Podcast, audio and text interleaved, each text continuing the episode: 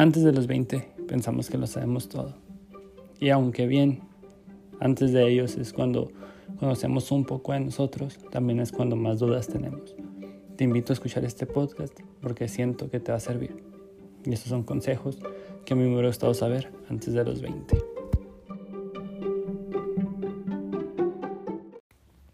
Hola, ¿qué tal a todos? Me da mucho gusto que se han tomado el tiempo de escuchar este podcast en el cual hablaré un poco de cosas que a mí me han pasado, cosas que a mí me hubiera gustado saber mucho tiempo antes, cosas que tal vez te sirvan a ti en algún momento de tu vida.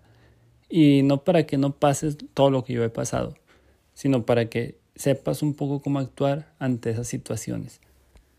Si bien antes de los 20 creemos saberlo todo, estamos muy equivocados, nos falta mucho por vivir, nos falta tanto que a mis 25 sigo aprendiendo. Quiero ser de ayuda para aquellos que no encuentran un sentido, como yo tampoco lo tenía antes de los 20 y tarde un poquito más. Pero todo eso iremos sabiendo a lo largo de estos episodios. Conocerán un poquito más de mí y espero conocer un poquito más de ustedes.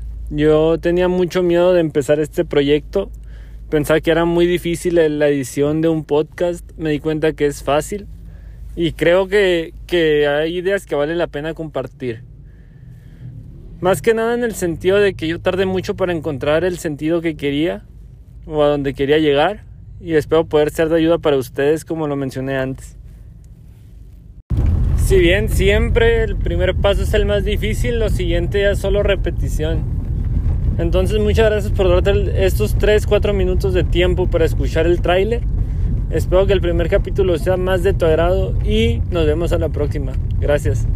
Y esto es antes de los 20.